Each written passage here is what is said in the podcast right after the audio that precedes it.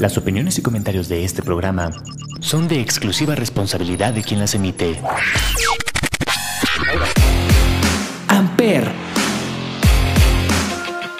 Una estación de la Universidad Latinoamericana.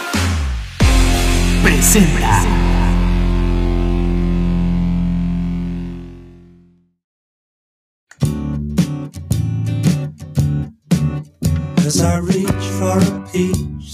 Ride down behind the sofa in Saint Tropez. Breaking a stick with a brick on the sand, riding a wave in the wake of an old sedan. Sleeping alone in the drone of the darkness, scratched by the sand that fell from our love. Hola a todos, bienvenidos a este podcast llamado Sonidos en el Aire a través de Amper Radio de la Universidad Latinoamericana y como todos los miércoles nos acompaña Olivier. Olivier, ¿cómo estás? Hola, Ismael. Bien, como siempre, contento de estar en otro episodio más de Sonidos en el Aire por Amper Radio. Así es, y recuerden que como todos los miércoles en este podcast hablamos de música, hablamos de discos, hablamos de bandas y en esta ocasión vamos a hablar de portadas de discos con un tema muy particular que, pues como todo buen ñoño que somos, eh, nos gusta, que es la ciencia. Y pues bueno, vamos a hablar de algunas portadas eh, importantes, algunas tal vez no tan famosas, pero que todas tienen algo en común, que es el tema de la ciencia. Sí, justamente, ¿no? Pues son portadas basadas en algún fenómeno científico o en algún... En algo, ¿no? Que tiene que ver con la, con la ciencia y que tal vez uno al verlas nunca lo, no lo piense, ¿no? Nada más ves la portada y ya, pero no piensas cuál es el significado, o el significado de dónde viene. Así es, nunca le das esa asociación. De hecho, pues la portada normalmente mucha gente la ve y dice, ah, se ve chida, pero nunca se pone a investigar pues cuál es el trasfondo o, o la relación que tiene con el disco, ¿no? Cuando no es muy eh, obvio, creo. Sí, sí, la verdad es que es algo que, que inclusive se ha perdido, ¿no? Últimamente, aunque ya está regresando con toda esta parte de, de que los viniles están de vuelta. Sí, así es. Pero, pero hubo bastante tiempo en el que las portadas ya se les dejó de dar mucha importancia, ¿no? Y realmente ya era, pues cualquier imagen nada más para poder subir la canción a iTunes y descargarla, pero se perdió, ¿no? Y ahora, gracias al vinil, y siento que está regresando otra vez el que le pongan mucha atención a las portadas otra vez. Así es, de hecho, eh, justamente alguien que queremos mucho aquí, que es Steven Wilson, ha criticado muchas veces de que un disco no vale nada, no importa qué tan buena sea la música si la portada es un asco. Y justamente ponía ese ejemplo con el OK Computer de Radiohead. Ah, sí, el. Pues sí, sí, la verdad es que sí es algo muy importante, sobre todo si lo quieres el disco en físico para coleccionarlo, ¿no? Así Creo es. que, que eso es lo que a veces, muchas veces es lo que hace que te compres un disco, ¿no? Yo me acuerdo que en mis tiempos de que empecé a escuchar metal y eso, yo iba al puesto de bazar de, al de metalero del bazar y agarrábamos la, con mis amigos las portadas más raras que encontramos y esas se nos llevamos, ¿no? O sea, ni sabíamos cuál Sí. era la banda. Que muchas veces el metal, ¿no? Tiene, tiene esas características. Sí, el, el metal pues es mucho de cosas sangrientas sobre todo, zombies o monstruos o cosas así, pero también hay unas portadas muy, La música electrónica también hace eso mucho. también, sí, ese es otro, como que sí te, te jala un poco el arte y después ya dices, ah, mira, este, este Sí. será, ¿no? Yo, yo cuando empecé a coleccionar discos tenía una regla cuando iba a Tower Records o a Mix Up, que era comprar los discos que pues, ya iba a buscar y además agarrar uno que no conociera la banda, pero que la portada fuera interesante. Y gracias a ese experimento conocí bandas como The 69 Eyes, Mm. porque pensé que era algo pornográfico. Eh, y conocí Cradle of Field porque las portadas de ellos me parecieron increíbles. Y conocí una banda que se llama Thy, Ar- Thy- Thy Art is Murder, que para que escuchen es death metal extremo muy, muy cool. Sí, yo sí conocí a Dead, de hecho también. Este, un, un amigo compró el Scream Bloody Gore, no Uf, que es el primer sí. disco de Dead, de hecho. Nada más Sí. porque traía ahí, es- la portada es como un zombie sentado en un trono o algo así. Sí, sí, sí. Scream Bloody Gore. Sí, sí, y sí. le lo compró, dijo, mira, ese porque se ve padre la portada, y así conocimos a Dead.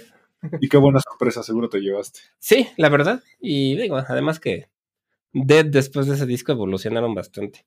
Así es. Entonces, pues bueno, vamos a hablar de bandas que tienen algunas portadas de discos icónicas y que además tengan una relación con la ciencia. Con la ciencia. Eh, vámonos con una banda que no sé por qué no hemos hablado tanto de ellos en este podcast, deberíamos hablar un poquito más. La banda que prácticamente inventó la música gótica, aunque ellos no son propiamente góticos, ellos pertenecen a un, a un género que a partir del siglo XXI se puso de moda gracias a Interpol, que sería el post-punk, solo que en el siglo XXI se llama post-punk revival. Estamos hablando de la banda que catapultó a al punk a otro nivel y le sacó como que todo lo desastroso, todo lo primitivo hacia una forma mucho más estética de hacer música y que además tiene una de las portadas más icónicas que todo mundo por lo menos la ha visto en una playera. Estamos hablando del Unknown Pleasures de Joy Division. Sí, esta imagen que yo debo de aceptar que hasta investigar un poquito para este podcast, yo siempre pensé que era el relieve de una como de una montaña, como el mapa de un relieve, de alguna Sí. Ajá, como de alguna cordillera montañosa o algo así. Es este, un álbum de 1979 y pues la portada del disco es sobre un fondo negro, una serie de líneas que van formando unos, pues como unos piquitos, ¿no? Que les digo que yo pensaba que era una, un relieve de montañas, pero que, que resulta que es otra cosa, ¿no? Y que, como bien dices, son de esas playeras que venden muy, en muchos lugares, hasta en el H&M, creo. Sí, sí, todas las, las que tengan una playera de ellos, pues hoy van a aprender algo de, de ciencia gracias a esa playera que tienen ahí guardada que compraron en, en Bershka. Es un, es el primer pulsar, es el- la primer señal de pulsar. Si alguien no sabe qué es un pulsar, un pulsar es una estrella de neutrones pequeña, muy, muy pequeña, pero con mucha densidad, que vulgarmente le conocemos como supernova. Y que, pues bueno, esta es la primera imagen de una, de una señal de pulsar que se hizo gracias a, a la NASA. Y el pulsar se, bueno, el nombre científico de este pulsar es PSRB 1919 más 21. Entonces, eso que tienen ustedes en su playera de Bershka es la primer señal de un pulsar, de una supernova. Sí, eso es una, es una señal de radio, ¿no? Que, que captaron este, en 1967 por Jocelyn Bell Burner y Anthony Hewish, que eran estudiantes de astrofísica de Cambridge. Y pues este, captaron esta señal de la- del pulsar de, como dicen, ¿no? De una estrella de neutrones que gira hasta 70 mil kilómetros por segundo. Sí, exacto. Y que solo únicamente logra escapar de la estrella la luz y estas radiaciones que emite la y que captaron a manera de radio y, se representaron por ese gráfico que pues la verdad no sé por qué, o sea, cómo llegaron a encontrar ese y mira, este está bueno. Mm. Eso, eso está curioso. Alguna vez leí la historia de ese pulsar que una científica, según yo estaba buscando, estaba haciendo un experimento de vida, buscar vida inteligente y encontró esta señal, porque su experimento ya literal se estaba yendo a la mierda y la universidad le iba a quitar los fondos, encuentra esta señal y pensó que había encontrado vida inteligente y resulta que encontró algo peor, que es un pulsar, que se supone que un pulsar, al ser una supernova, genera una cantidad de energía tan brutal que literal podría comerse pedazos del universo. Digo, lo estoy explicando de una manera muy vulgar. Eh, y aparte se supone que es del tamaño, creo que de la luna, o sea, es, es muy chiquita, pero que tiene, es, es el elemento, junto con los hoyos negros, es el elemento eh, a- a- espacial. No, este, ¿cuál sería la palabra? Eh, astrofísico. Es la palabra, es el elemento astrofísico más, más denso de la creación. Sí, está rarísimo, ¿no? Todos estos conceptos de astrofísica son... Sí. Bueno, a Sí, mí son- me, me gusta mucho, pero a la vez sé, sé que no sé nada realmente, ¿no? Sí, sí, O pues que no le entiendo realmente. Consolidó a una de las bandas más importantes de la historia, que muy corta su historia, además, debido al suicidio de su vocalista Ian Curtis, y que, pues bueno, sin ellos no existiría prácticamente nada de la música gótica y de la música alternativa como la conocemos hoy en día. Sí, de varias de las corrientes del rock más moderno, ¿no? También. Así es. Que de hecho vino su bajista al Vive Latino este fin de semana, Peter Hook. Entonces, pues bueno, vamos a escuchar una canción de este disco, Unknown Pleasures. Esta canción se llama Disorder y esto es Joy Division. Vamos.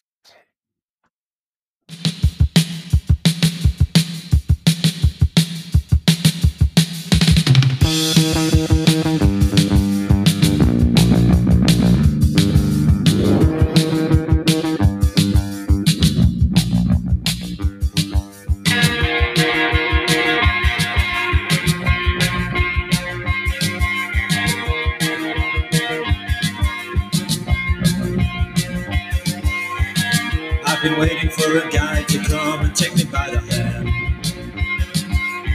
Sure, these sensations make me feel the pleasures of a normal man. These sensations the insults, leave them for another day. I've got the spirit, lose the feeling, take the shock away.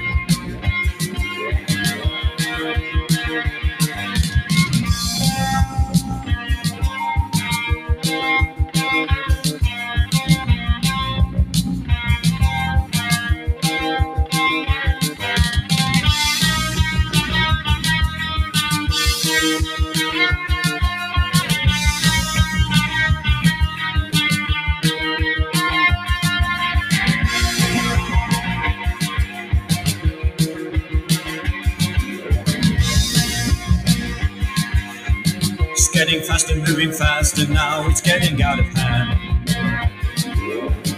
On the 10th floor down the back stairs, into no man's land. Lights are flashing, cars are crashing, getting frequent now. I've got the spirit, lose the feeling, let it out somehow.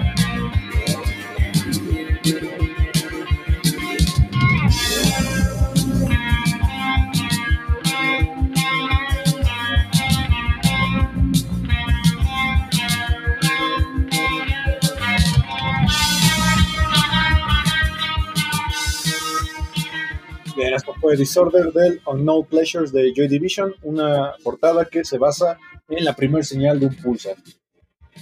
Sí, que qué extraño, ¿no? La verdad es que. Pues, si, si no lo leemos, no hubiera tenido ni idea. Sí, y que no relacionas la música con nada científico, ¿no? Pues no, por lo menos no con ese tipo de cosas tan, tan clavadas, ¿no?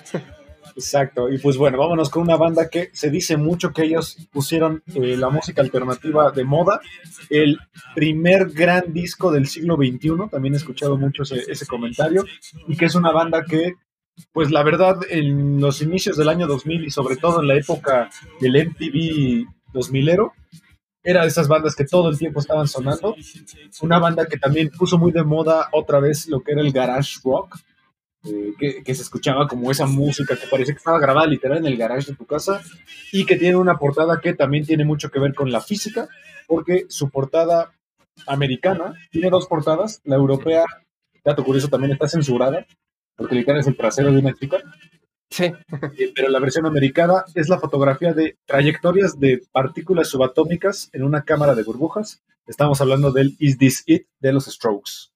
Sí, qué, qué raro, ¿no? No sé cómo. No se me hace una banda tampoco muy. Pues Muy nada, clavada. muy científico, ¿no? Sus letras no son para nada como basadas en la ciencia, creo. Sí, no, nada. Este, Y también hecho, se me hace bien raro ese cambio, ¿no? De, o sea, que en Estados Unidos hayan sacado el mismo disco unos meses, ni siquiera meses, creo que semanas después y con una portada diferente. Tal vez se basó por la censura, puede ser que lo haya. Sí, sí, seguramente es por la censura. Eh, si ustedes ven la portada, eh, según yo, también tiene mucho que ver con lo, esta, esta particularidad matemática que se llaman los fractales. Que se supone que un fractal es pues como toda esa repetición de patrones matemáticos que puede tener cualquier aspecto natural. Eh, creo que lo más famoso que podrían encontrar así son los copos de nieve. Y que creo Mm. que, por ejemplo, Quantumania de Ant-Man explora mucho. Ah, sí, toda esta parte de, del mundo microscópico, ¿no?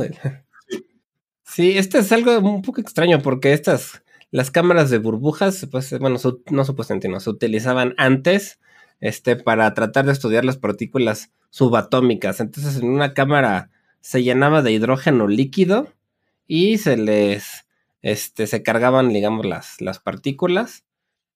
Y estas partículas, al pasar por el, por el hidrógeno, causaban que hirviera y, y entonces iban dejando ciertas marcas este, mientras pasaban por este, por este hidrógeno y después le tomaban una foto a esas burbujas y así podían estudiar el movimiento de los, de los átomos y de los elementos del átomo, ¿no? Electrones, neutrones, protones y estas cosas. Y entonces cada uno de estos, de estas partículas dejaba este cierto patrón muy especial. Y este.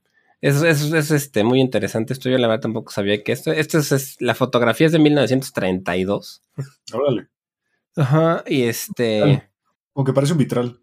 Sí, parece un vitral, que esta es, que es una versión este, modificada, o sea que la versión original es una foto en blanco y negro, y le, ellos, bueno, el, artista, no sé quién lo haya hecho, le, agregaron el color a estos patrones, y pues queda una portada muy interesante. Aquí lo, lo que es así como muy, este, como característico que me llamó la atención es que, que dejan estos ratos, estos rastros de los, de, dejan la secuencia esta de Fibonacci, la sección áurea. Sí, sí, sí, del número áureo. Ajá, se ven ahí perfectamente estos como caracolitos que generan esta sección áurea.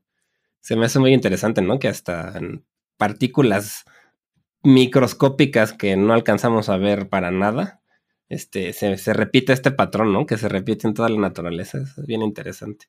Sí, que además no relacionas para nada con la música de los Strokes. Eh, porque además sus canciones, pues, de esta época, pues justamente hablan de eso, ¿no? De la adolescencia, de, de ser como un outsider, porque para mí yo siempre he sido como de ese estilo de bandas. Eh, de relaciones también. Sí, de relaciones, cosas, cosas como más, más humanas, menos científicas. Sí, entonces, bueno, si no han visto esta portada, porque yo creo que la más famosa sí es la original, ¿no? La de la chica, las pompis de la chica que tiene pues como un guante negro En, la, en, en el glúteo. Creo que es más conocida que la otra, ¿no? Así es, y pues bueno, vamos a escuchar la canción más famosa de este disco y una de las canciones más famosas de los Strokes, su primer éxito. Eh, esta canción se llama Last Night y es eh, del disco Is This It de los Strokes. Vamos.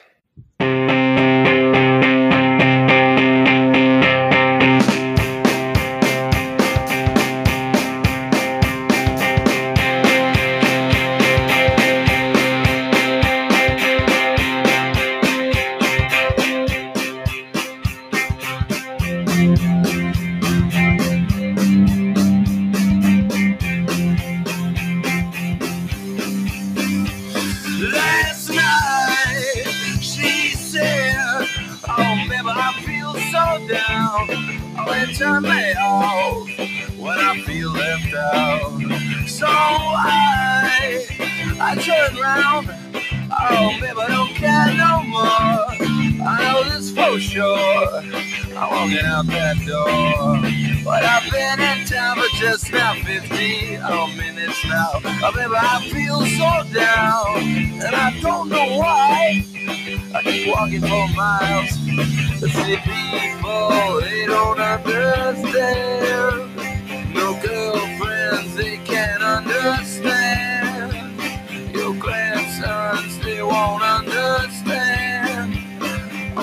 This, I ain't ever gonna understand. Last night, she said, Oh, baby, don't feel so down. They turn me off, but I feel left out. So I, I turn around. Oh, baby, gonna be alright. It was a great big lie if I left that night. Yeah.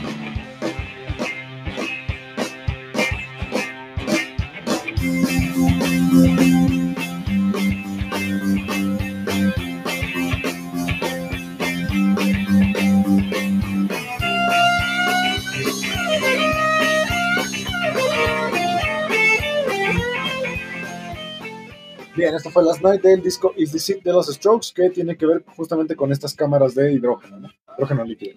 Sí, sí, están muy extrañas, ¿no? Este, imágenes creadas en hidrógeno por partículas subatómicas. ¿A ti te gustan los Strokes? no. por la voz de Julian Casablancas. A mí me pasa un poco como con lo que te he contado de los de Zoe, como que siento que les da flojera su música. como que tocan con una cara de aburrimiento que, hace que me lo transfieran a mí. Pero tienen canciones bastante icónicas de los 2000, ¿no? Y de... Sí, sí, sí, sí. Estoy de acuerdo. creo que tengo el mismo sentimiento con eso. Pero a mí, no sé, Julian Casablanca siempre se me ha hecho un vocalista que me da muchísima hueva. De hecho, yo siempre pensé que el de Zoe le quería copiar a Julian Casablanca, como la imagen un poco al principio, tal vez. Ah, Ah, sí, tal, vez solo que como que se fue más como el lado psicodélico, ¿no? Sí, en la música no se parecen, pero de imagen no sé, como que siento que quería copiarse. Así es, y pues bueno, vámonos con uno de los discos más infames de la historia del metal. Eh, uno de los discos que tiene esa fama de que si lo escuchas con audífonos buenos, puedes escuchar todos y cada uno de los errores de producción que tienen. Cosa rara, porque lo produjo el mismísimo rey del hip hop y de- del metal, que es Rick Rubin, solo que la mezcla, se dice mucho que por, por la premura en la que tenían que sacar el disco, pues no, no lo terminaron de mezclar bien. Eh, un disco pues muy infame que pues se supone que fue el regreso triunfal de Metallica al nuevo siglo, aunque pues yo siento que nunca se han recuperado de los noventas. Estamos hablando del Death Magnetic de Metallica. Sí, este es un disco, pues como dices, ¿no? Ya que ya empezaban como a fallarle ahí. La, la música es un disco del, del 2018 y que yo la verdad nunca me había fijado en lo que es la portada. 18, no, más. más 2008, perdón, 2008, sí, sí, 2008 es el del 2008. Sí. Y es un disco en el que de verdad yo nunca me había fijado en la portada como tal. Siempre había pensado que era nada más como un ataúd negra y con rayitas a los lados. No, para nada. Es un Mm. efecto de, del- de los imanes, cómo, cómo hacen estos patrones de ondas eh, cuando les pones eh, algún metal polvoso alrededor. Sí, es como rayadura de, de fierro, de, este, Sí, sí. y que la, la, la modificaron a través de imanes y de magnetismo para que pareciera esta, pues como hoyo para un ataúd en la tierra. ¿no? Así es. De hecho, en YouTube hay un tipo que hace el experimento con un imán y se ve súper chido porque literal ponen polvo, como decías tu rayadura de algún metal, le ponen un imán, es un imán incluso sencillo y se ven cómo se empiezan a dibujar estos patrones. Incluso si tú mueves el imán, el polvo va siguiendo patrones distintos. Está súper chido. Sí, sí, sí, ese es un fenómeno que a lo mejor en la escuela o en el... Me acuerdo que en el papalote había, Cierto, cierto. había un lugar donde tenías esto y metías la mano ahí con un guante o algo así y tenías el imán y ya ibas moviendo el- la rayadura esta y, y hacía efectos padres. Y pues sí, la verdad no, nunca me había dado cuenta que la portada del Dead Magnetic estaba hecha a través de, de fierro y magnetismo. Pensaba yo que era un dibujo nada más. o sea. Así es. Y pues bueno, se convirtió en uno de los discos infames de Metallica, por lo que ya mencionamos, de esta producción bastante. Uy, que deja bastante que desear. Aunque yo he de reconocer que es un disco que me gustó, lo acepté muy bien. Sí, a mí me gustó mucho más que el Sentenger, por ejemplo. No cualquier cosa es mejor que todo. Todo es mejor que ese. Todo. Bueno, muchos ar- argumentarían que Lulu está peor. A mí no me gustó, no me molestó Ah, bueno, pero- pero... Pero el Lulu no es un disco propiamente de Metallica, es una colaboración. Bueno, pero sí lo vendieron como Metallica. Sí, pero nada, creo que, creo que Lulu es un punto y aparte. pero Aunque- a mí no me molestó tampoco tanto como la mayoría el de Lulu. Pero yo creo que muchos lo, lo ponen como el peor de Metallica. No, yo he visto mucha gente que lo defiende a capa y espada, ¿eh? El Lulu. Yo, tampoco lo defiendo así muchísimo, pero muy, o sea, tampoco me pareció tan malo. Sí, no sé. Pero no era de Metallica, realmente era como un experimento. Exacto. Y pues bueno, aquí en este disco aparece una de las, es de decir, una de mis canciones favoritas de Metallica, The Day That. Never Comes. Me encanta, me fascina esa canción, me parece una canción muy bien construida. Sí, es una canción buena, muy al estilo de One, ¿no? Sí, sí, sí, sí. Yo creo que eso es lo que le critico un poco a este disco, que se me hace un poco refritos de otras. Sí, ahor- eh, Ah. eh, Metallica suele, suele ahorrarse o reciclar eh, riffs o, o estructuras de canciones, ¿no? Que también Steven Wilson por ahí hace lo mismo. O sea, tiene hasta The Unforgiven 3. O sea, Sí, literal sí. se llama así la canción. eh, ya, ya deberían dejar eso en paz. Pero seguro- sí, son canciones mejores que el Sentenger. Eh, sin duda. Entonces, pues bueno, vamos a escuchar esta canción llamada The Day That Never Comes de Metallica de este disco Death Magnetic del 2008. Vamos.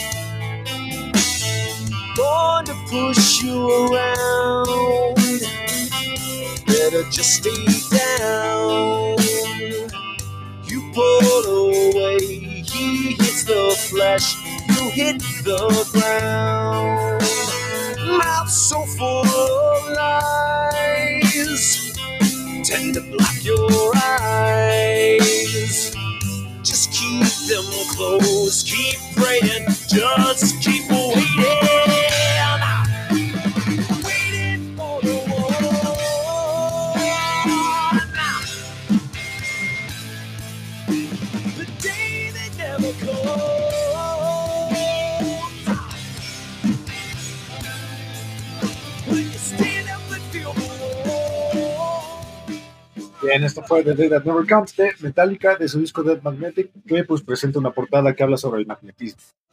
Sí, bastante sorpresivo para mí el darme cuenta.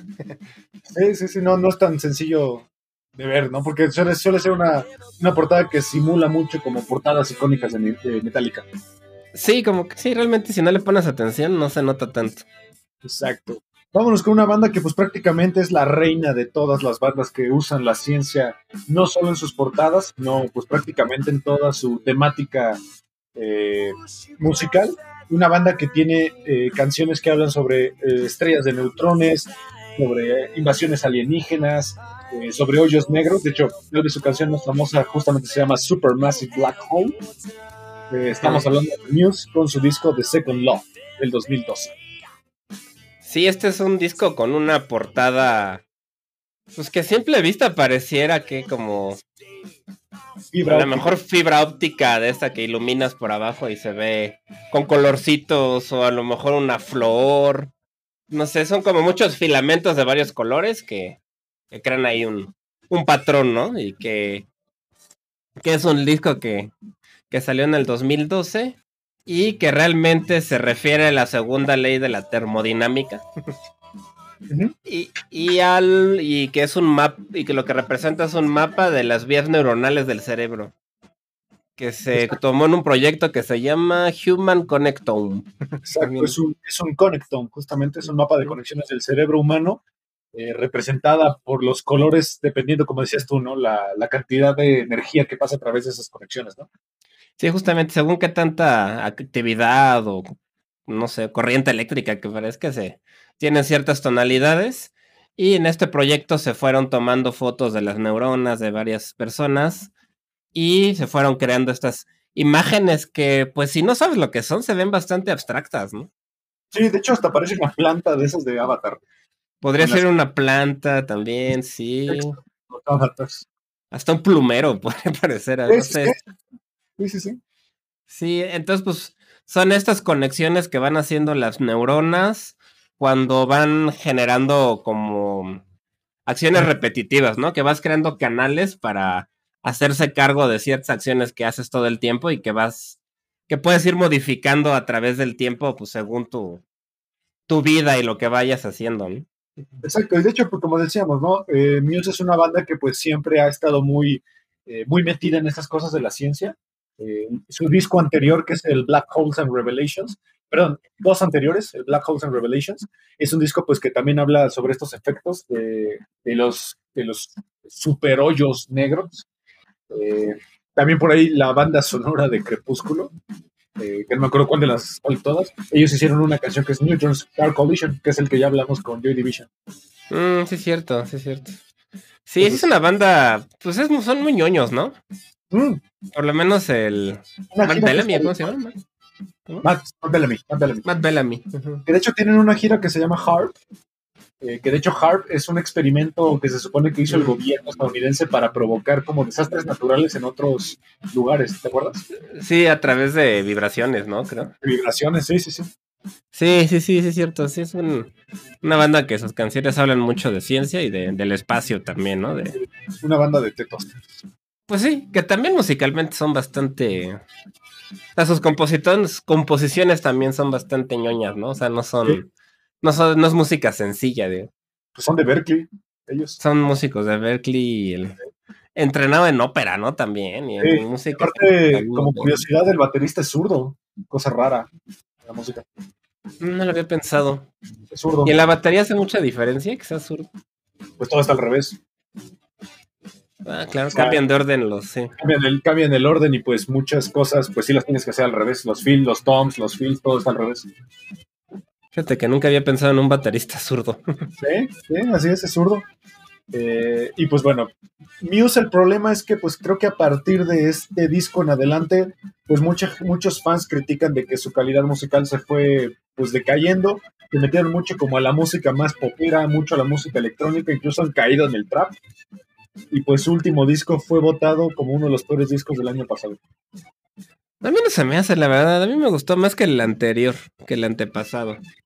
Ah, no me acuerdo cuál Tiene es. por ahí un par de canciones más metaleras que se no escuchan tan Ah, mal. sí. sí, sí, sí, cierto, cierto. Que Y el es- Simulation Theory. Simulation Theory. Ajá, ese se me hizo más.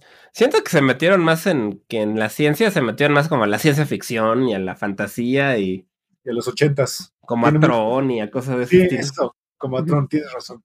Y Eh, le también, salían es, cosas bien raras. también es una banda que habla mucho sobre los extraterrestres. Eh, por ahí También. tiene un disco que se llama Origin of Symmetry. Y tienen otro que es el Absolution, que justamente hablan sobre este contacto que tienen los seres humanos con los extraterrestres.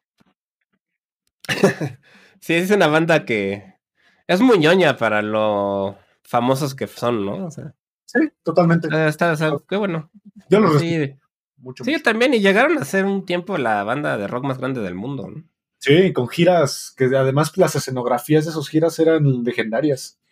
Sí, sí, sí. Sí, ya, ya ahorita ya no son tan populares como en esa época, pero sí fueron la banda más famosa de, de rock del mundo un rato. Así es, y pues bueno, vamos a escuchar esta canción del disco de Second Law. Esta canción se llama Madness, que pues cae mucho en esto de, de la música electrónica del IDM. Entonces, pues a ver si, si la conocen y si no, pues a ver si les gusta. Esto es Madness de Muse. Vamos.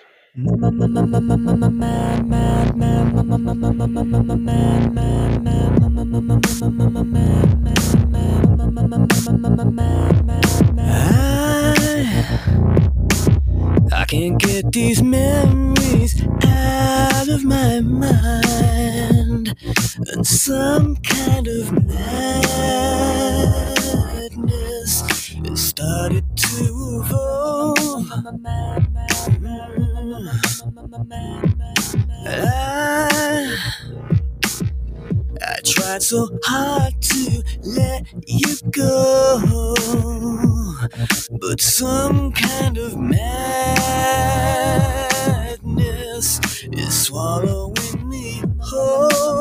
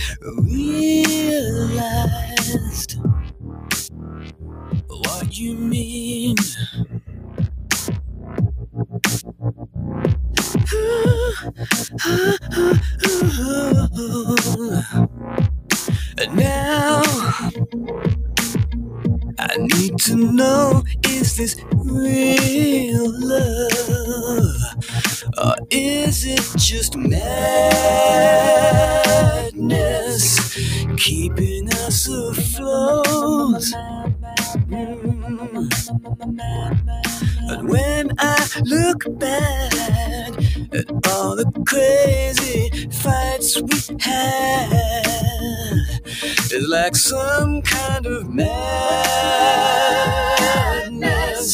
was taking control. Yeah. Bien, esto fue Madness de Muse de su disco de Second Law, que nos habla de las conexiones eh, cerebrales y la termodinámica de cómo estos, estas conexiones eh, cambian de color dependiendo del tipo de conexión o la, actividad que estén teniendo. Sí, bastante interesante la, la portada, John. Igual no, no sabía hasta antes de investigar para este podcast. Así es. Y vámonos con una banda que, pues, la verdad es de las bandas más importantes de la historia, de las bandas más populares tal, también. Eh, una banda que, pues, prácticamente junto con Nirvana, Soundgarden y Alice in Chains forjó lo que sería el grunge y que actualmente es la única que sigue activa con su vocalista original. Eh, Sí. ya de eso, ¿no? Que tiene una maldición el grunge con los vocalistas. Sí, que Eddie Vedder ya es patrimonio de la humanidad. Por... Sí, más bien deberían hacer un estudio sobre Eddie Vedder. Pues yo creo que entre suerte y que creo que es el más sano de ellos, era el más sano. Sí, sí, totalmente de acuerdo. Y suerte, porque pues, igual lo puedo haber atropellado un camión o algo, ¿no? Sí, yo creo que sí. Eh, sexto disco, el binaural, eh, además de tener la particularidad de, que es el primer disco con su baterista reciente, que es Matt Cameron, que fue baterista de Soundgarden muchos años, tiene la particularidad de que estudia, bueno, la portada es una foto tomada por el telescopio espacial más importante de la historia, que es el Hubble de la NASA, y que representa eh, una nebulosa del tipo reloj de arena, que está ubicada a 8000 años luz de la Tierra. Sí, qué, qué extraño también, ¿no? Porque a primera vista pareciera como un ojo, ¿no? Rodeado a lo mejor de. Pues hay algún.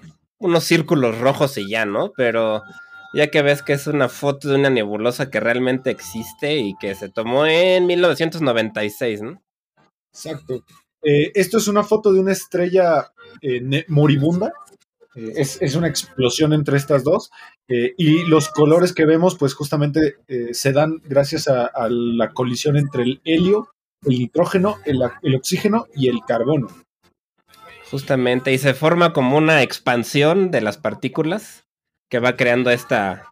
como estos dos polos, ¿no? Que se ve de un lado y del otro todas las partículas que están ahí volando por el espacio y, y pues hacen un efecto súper interesante, ¿no? Terrorífico. Yo si veo esto en el espacio, pensaría que es prácticamente un cuento de Lovecraft. ¿No? Pues es que el espacio en general es. aterrador. A mí me parece aterrador. Pues las dos cosas, ¿no? También es bastante. Pues es increíble. A mí me, me maravilla mucho todo lo, Sí. todas estas Yo- fotos que, que la mayoría son renders, ¿no? O sea, que la foto que toma el es una cosa que no se parece nada a lo que luego sacan ya Sí. oficialmente. Pero bueno, aún así, pues es in- a mí me parece increíble, pero pues sí, también da, podría dar bastante miedo. Sí, yo, yo antes pensaba que era como una, una alegoría como esta teoría de conjuntos, que son estos dos círculos que están entrelazados y el del centro que se supone que es pues, el Mm. conjunto en colisión, ¿no? Claro, en el que sí, donde se forma ahí la, la intersección, claro, podría ser también. Sí. O hasta podrían ser como nada más dos manchas de un vaso en la, en las, en una Sí. mesa, ¿no? Ahí como manchas de vaso y el ojo en medio. Exacto, pero aparte creo que de todas las portadas de Pearl Jam, creo que es la que más me gusta. Es que es la más abstracta, tal vez, ¿no? Yo creo que esa parte de que sea tan abstracto es lo que lo hace ser Sí. tan, tan atractivo, porque pues uno le puede dar muchas interpretaciones y al final pues te das cuenta que ninguna de tus interpretaciones estaba bien, ¿no? Está correcta, es correcta, exactamente. Entonces, pues bueno, vamos a escuchar esta canción llamada Light Years del el disco binaural de Pearl Jam. Vamos.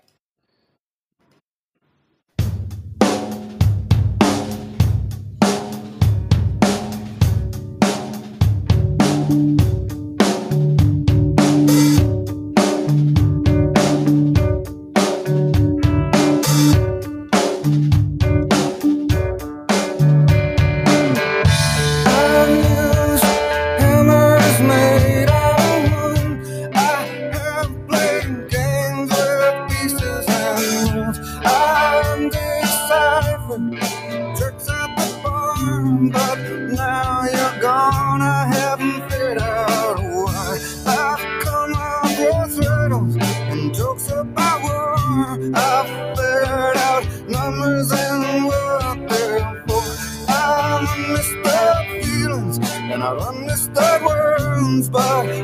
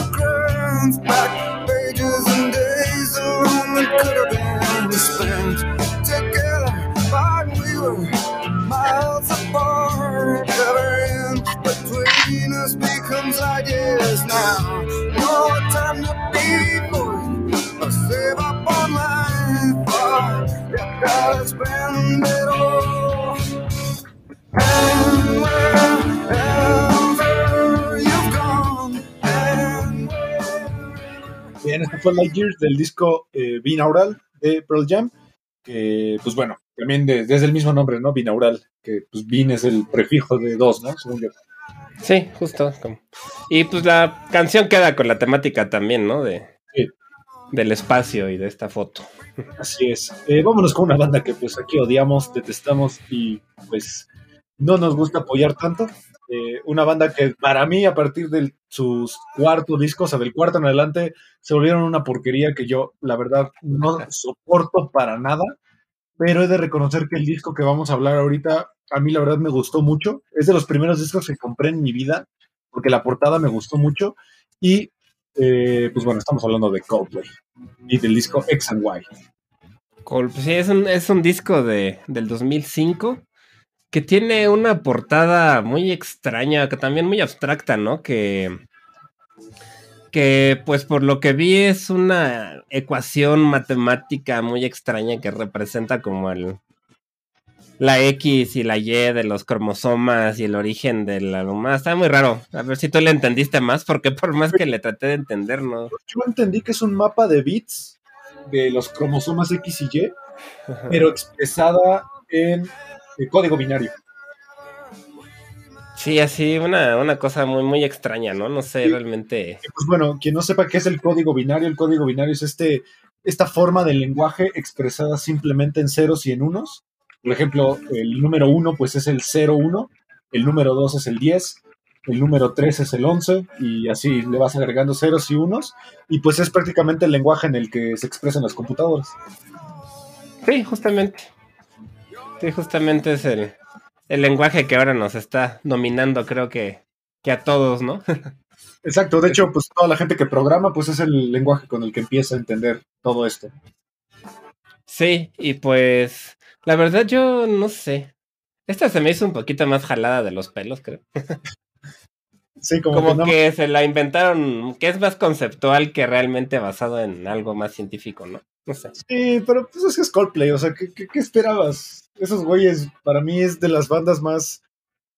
que más me ha decepcionado en la historia. Creo que era una banda que tenía mucho potencial y decidió irse por el camino de... hay que tener cosas radio friendly. Pues sí, sí, la verdad es que es una banda súper amigable, melosa, ¿no? Y que sobre todo habla mucho de amor y de relaciones. y de- Sí, su positivismo me abruma. Sí, eso también es cierto que tienen como que tuvieron, tienen una etapa en la que todas sus canciones sonaban como flores. No sé cómo. Sí, Que, sí. que sí era como ya demasiada miel, ¿no? sí, literal, es de los pocos medios tiempos del Super Bowl que me he ido. Que literal Yo ni, me, ac- yo ni me acuerdo, sí lo vi, pero ni me acuerdo qué fue. Por eso, te- por eso no te acuerdas, porque fue como de ah, mucha gente a- alrededor de ellos y ellos brincando y bailando de viva la vida. Yo, ay, chinguera su madre, viva la vida. Eh, nada. Mira, voy a leerla porque le puse en, en chat GPT, no sé por qué. El significado de la portada de Coldplay es una cosa bien rara. Dice que es, es- repre- presenta una imagen en tonos azules y blancos de una especie de cuadrícula maya compuesta por pequeños puntos y líneas. En el centro de la portada hay una gran X formada por un conjunto de puntos blancos. Se asemeja a una pantalla de computadora, una pantalla de televisión de píxeles, lo que refleja la temática, la de la tecnología y la conexión digital que se presenta en algunas de las canciones del álbum. Esa, esa madre seguro le escribió el mismo vocalista. Pues no sé de dónde lo sacó el chat de GPT, ¿no? Sí, Y dice que se relaciona con el título del álbum, ya que la X y la Y se refiere a los ejes cartesianos que se usan comúnmente en matemáticas y ciencias para graficar datos. Sí, exacto. En este sentido, la portada puede representar la búsqueda de un equilibrio o una armonía entre diferentes elementos o dimensiones, que es un tema recurrente en las letras del álbum. ¿eh? ¿Qué tal? Eso lo escribió Chris Martin. Estoy seguro que ese güey se metió a escribir y decir, ay, somos una banda conceptual. Y, ay, chinga. Bueno, pero sí está, sí está Tiene más- su explicación, sí. Pero bueno, Sí. ya para deshacernos de eso, vamos a escuchar Speed of Sound de Coldplay de su disco X and Y para sacarnos ese mal sabor de boca. Vamos.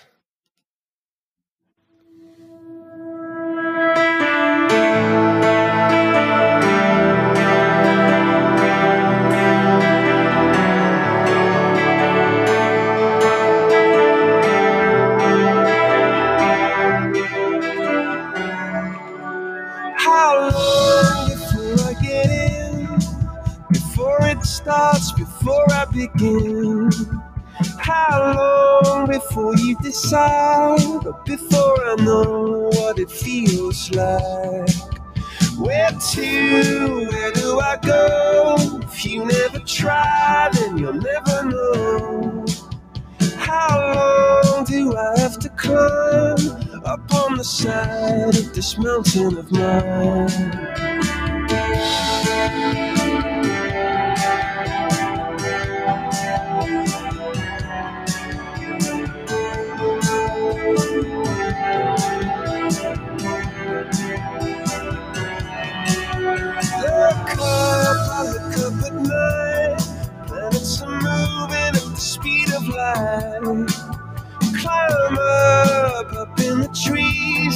Chance that you get is a chance you seize.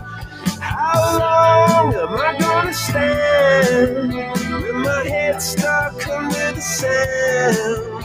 I'll stop before I can stop, or before I see things the right way up. All that noise and all that sound. Those places I got found. And birds go flying at the speed of sound to show you how it all began. Birds come flying from the underground. If you could see it, then you'd understand.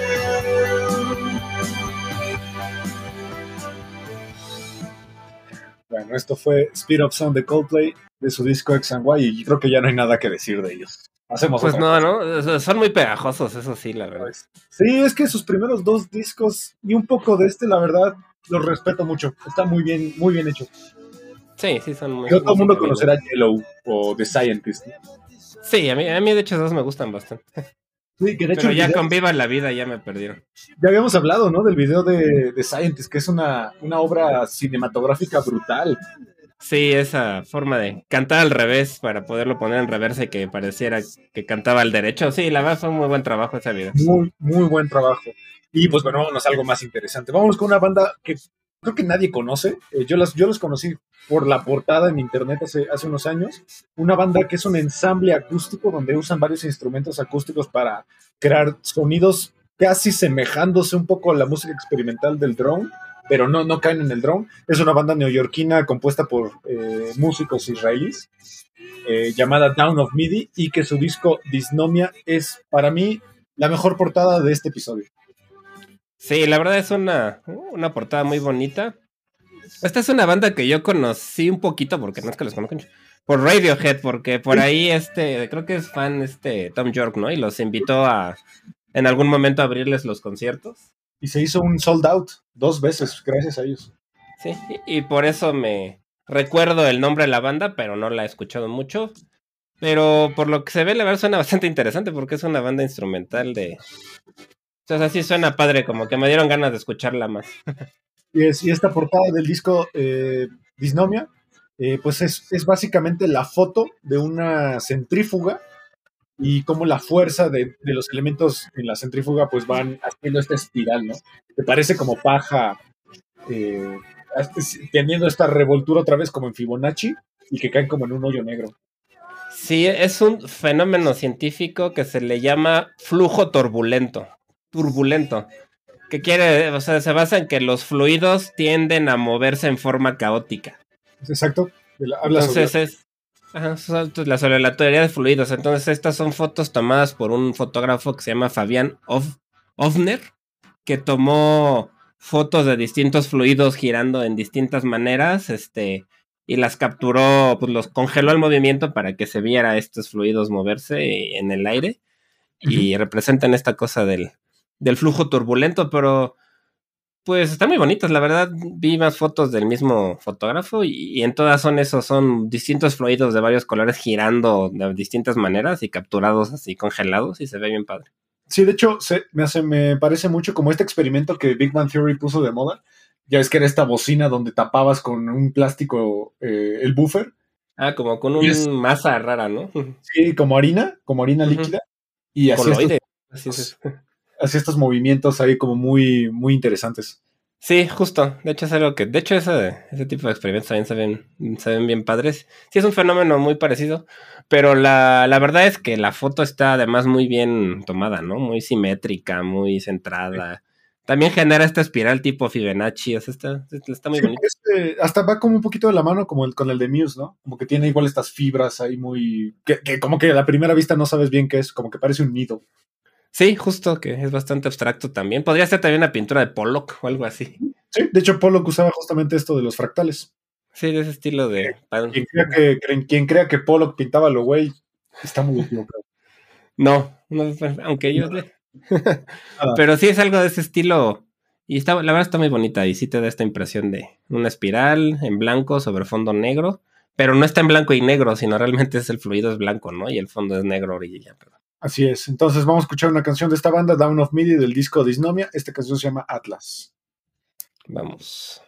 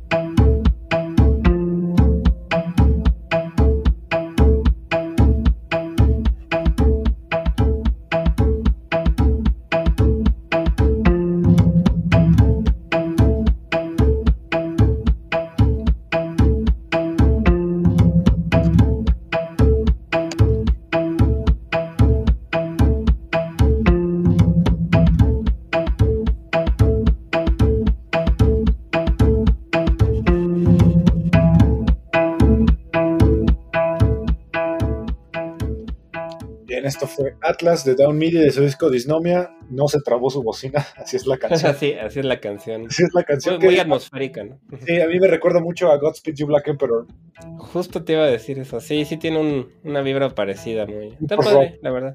Una Sí. construcción de post-rock. Sí, me, me imagino que con el tiempo va creciendo la canción. ¿no? Sí, y por eso justamente yo creo que le gusta a Thom York. Es muy Sí. el estilo experimental que hace Thom York fuera de Radiohead. Sí, justo. Sí, sí, tienes eh, algo similar a, a Tom York. Está interesante, la verdad. Sí. Escuchen más esa banda. Está bien chida.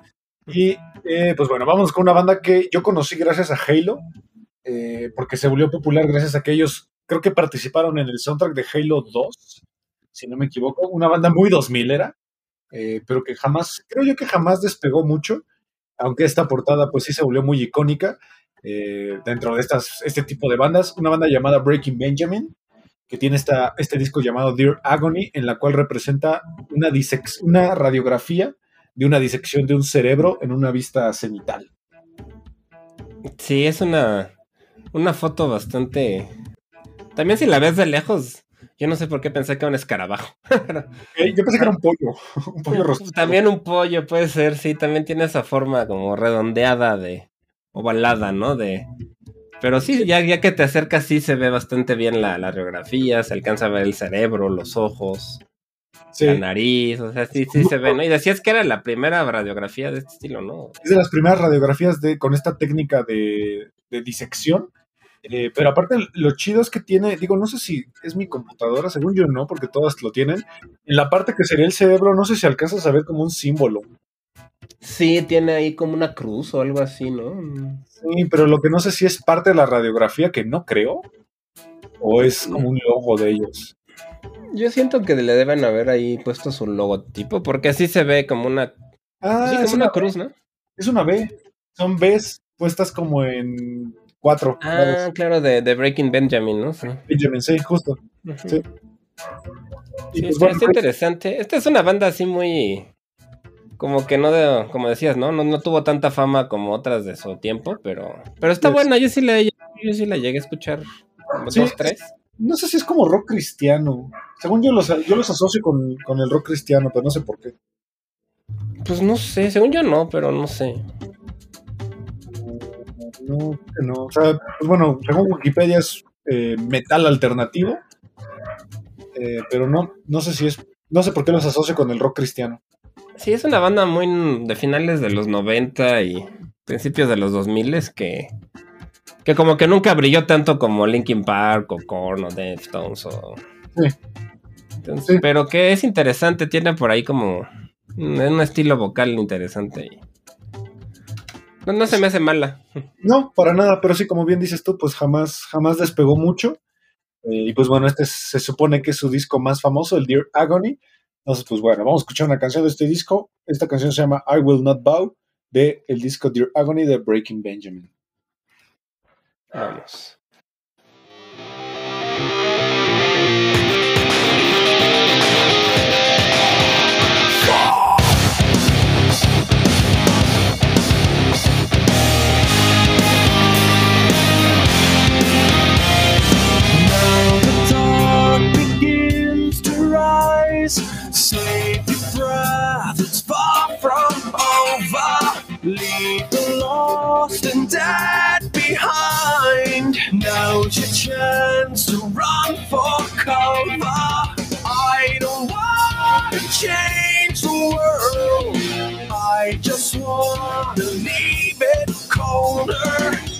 Light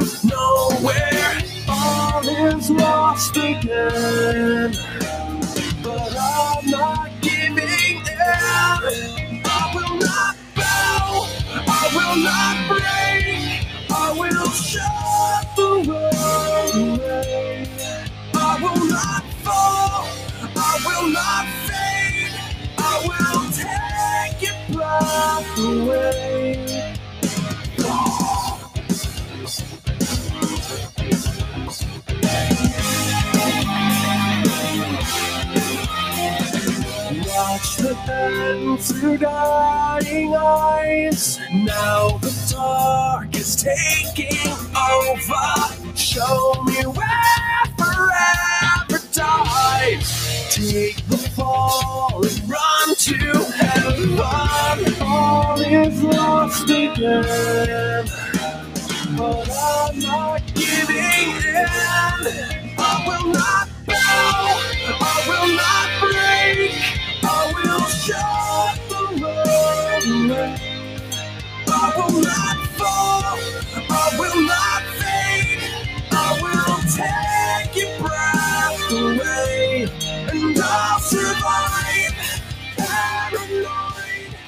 Bien, esto fue I Will Not Bow del disco Dear Agony de Breaking Benjamin. Y pues para mí nunca han tenido nada especial estos güeyes. O sea, yo creo que por eso no brillaron tanto. Pues no, es un estilo, sí, poco original, ¿no? Como una mezcla de varias otras bandas que ya. que ya tenían su trayectoria. Y pues sí, tal vez por eso nunca. Pero pues está padre, es como esa música. De los inicios de los 2000 es muy nu metalera también. Sí, a mí me suena mucho Nickelback. Tiene también un poco de un poco más pesado, ¿no? Tal vez, pero sí, sí, sí. Tiene ese estilo de finales de los noventas que. Que sí, yo creo que tal vez por eso no destacaron mucho, ¿no? Porque eran. No eran muy originales. Sí, pues bueno, vámonos con la última banda de este episodio. Una banda pues, que aquí idolatramos. Ya tuvimos el, la semana pasada un episodio especial. Eh, vamos a hablar obviamente de Pink Floyd. Pero no vamos a hablar de Dark Side of the Moon, que bien podría entrar en este, en este episodio, pero pues para salirnos un poquito de lo choteado, vámonos con un disco anterior, que es el Gran Metal, el cual pues para sorpresa de muchos también es una portada científica. Es, es digo, si alguien la ve desde primera vista, parece un camello, como, como decías tú hace rato. Sí. Pero en realidad es eh, la foto de una oreja eh, abajo del agua y que está eh, por encima ondas de sonido. Sí, está, la verdad, me, me, da un poco de pena porque yo soy muy fan de Pink Floyd y yo siempre conocía este disco como el disco del camello. me vengo a enterar que no es un camello, sino que es una oreja sumergida en agua. De hecho, sí. la buscas en Google Imágenes y hay una imagen que está vertical y un poquito más alargada, ahí se ve la oreja, mejor. Ya, sí, la, la, verdad es que si no me, si no leo ahorita de toda esta parte me dices bien, no, no me hubiera dado cuenta de, de, esto. Se supone que es una imagen que está dividida en dos partes. Entonces, la mitad superior este, es esta, una foto en blanco y negro de una oreja humana bajo el agua. Y la mitad inferior son ondas concéntricas creadas por una gota del agua que cayó en la superficie y estas las, las fueron fotos tomadas por Hypnosis, que es un fotógrafo que trabajó mucho con Pink Floyd, junto con Storm Torgerson, que es el diseñador. Así es. Y, y, son imágenes pues tomadas con macro, o sea, muy cerquita para que se vean bien los detalles, casi como un microscopio, ¿no? Exacto, y además es un disco extraño de, de, de Pink Floyd, ya que pues en realidad no, no mucha gente lo ubica muy bien aunque pues digo, es, es eh, el disco que trae una de las canciones más importantes de Pink Floyd y una de las favoritas por excelencia de muchos fans, yo me incluyo ahí, que es Echoes, eh, la canción más larga de Pink Floyd de 23 minutos, y además por ahí también tiene una, una peculiaridad, eh, que tiene una canción con un perro, que, que, también no mucha gente conoce, es una canción llamada Simus, en la cual creo que era el perro de Richard Wright, lo grabaron mientras eh, David Gilmour tocaba la armónica, Roger Waters el bajo y Richard Wright el piano. Y pues no sé si lo han intentado, no lo hagan porque los lastiman. Cuando a un perro le pones sonidos como de armónica muy, muy agudos. Muy agudos. Sí, porque les lastima precisamente. exacto. Sí, por eso oyen. Se llama Simus, que justamente es el, el, perro de. Ah, es el perro de David Gilmour, eh, que es un collie y que bueno, tiene esta peculiaridad que hay una canción cantada por un perro. Sí, entonces está este, pues un poco cruel tal vez, ¿no? Esa parte, sí. por el hecho de que lastimaron la, los oídos del perrito, pero pues sí, siempre han sido muy experimentales. Y supuestamente la, la, idea de, por ejemplo, la idea de la oreja inmersa, inmersa en el agua, viene de la idea de Roger Waters de, la, de, que la escucha de la música de Pink Floyd debe ser inmersiva. Sí, sí, ya sabes que Roger Waters es que, que te debe envolver el sonido los oídos, ¿no? Entonces por eso la parte de la de la oreja sumergida en el agua y pues las ondas pues representan tal cual las ondas de, del sonido, ¿no? Y, y un poco el agua del mar, que tiene mucho que ver con la canción Ecos, precisamente de la que tú hablabas, en la que se escucha este, las olas del mar y todo esto. Los goteos, ¿no? Justamente los goteos. goteos. Sí, que de hecho eso empieza esa canción. Y además fue votada por los fans como la peor portada de la historia de Pink Floyd. A mí no me parece, creo que la más fea me parece de Final Cut. Bueno, puede ser, esa es un poco, tal vez la más simple. Sí. Bueno, es que pues estás hablando... Primero, la de Piper of the Gates of Dawn está medio. Ah, me. Bueno, es que estás hablando de una banda que tiene portadas icónicas de la historia de la música y del diseño gráfico, ¿no? Pues sí, justamente hechas por este. Bueno, es que está raro porque Hipnosis es como un conjunto de diseñadores, un. ¿Cómo, le llaman? Un. Un colectivo. Un colectivo de diseñadores. Y, y, este Storm Torgerson es como el principal miembro de este. De este grupo de diseñadores que hicieron un montón de portadas de pues sobre todo de, de, música de rock, ¿no? Aparte de Pink Floyd, tienen The Left, Def Leppard, T-Rex, Black Sabbath, Wishbone, UFO, Bad Company, Led Zeppelin, ACDC. O sea, han hecho, ese colectivo ha hecho la, pues, de las mejores portadas de la historia de la música. Exacto, y pues bueno, pues a mí no me parece que sea la más fea. Eh, y aparte es un disco que para mí está un poco menospreciado. O sea, a mí me parece que es un sí. buen Digo, es que después tienes un titán, ¿no? Que es Da- eh, Dark Side of the Moon. Sí, sí, la verdad es que está como ahí en un sándwich de, de dos discos más importantes y a lo mejor por eso no le no lo toman tan en cuenta, pero a mí la verdad me, me, me gusta mucho. De hecho, ¿sí? Y como dato curioso que habíamos checado antes de grabar, es que originalmente la portada iba a ser el, el ano de un babuino. Obviamente la disquera dijo, eh, no. es que esos tienen el- las pompas horribles, la verdad, los babuinos. Sí, sí, pero bueno, no, no es la portada más rara de Pink Floyd a nivel historia. Eh, Atom Mother Heart, que es esta famosa portada de la vaca, el, Mm. el diseñador fue a la junta con Pink Floyd, pero todavía no tenía nada que ofrecerles. Y en el camino vio una granja de vacas y literal se bajó y le tomó la foto a una vaca. Punto. Está muy chida, a mí portada me Sí. gusta. Y les gustó, o sea, salió, les salió bien la improvisación. Sí, a mí me gusta. Es de las mejores portadas para mí de Pink Floyd. A mí se me hace excelente.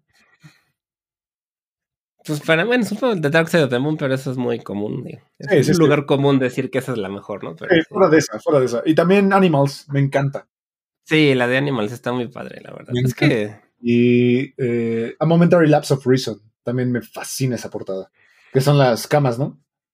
Sí, sí, sí, las camas como ahí en medio de la nada, ¿no? Sí. O The Division Bell también. Me hace The Division Bell a mí me gusta mucho, a pesar de que ahí ya no está David Gilmour. Digo, este Roger Waters. Waters, Pero es un discazo. A Escuchen mí ese me gusta muchísimo, sí. Sí, pero la verdad es que no tiene una portada que digas fea. Y Yo ahora, no- sabiendo un poco más de la historia de esto del camello, ya le agarré más cariño. Sí, yo de Final Cut, nada más es la única que digo, no, no me gusta nada. Y no es un mal disco. Es un disco que sí me gusta.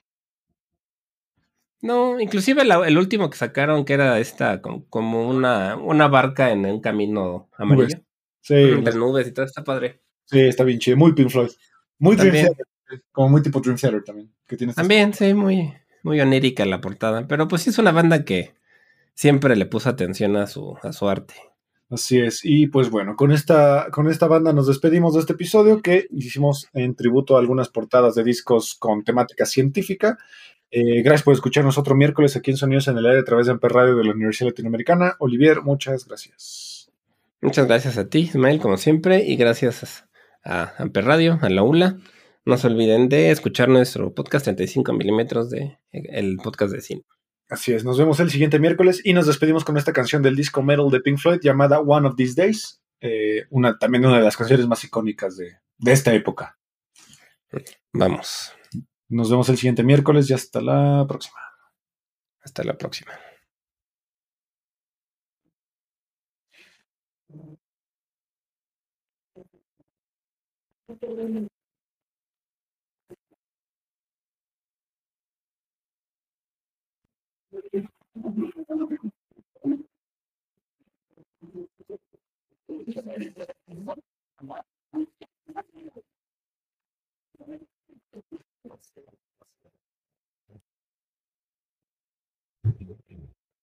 Thank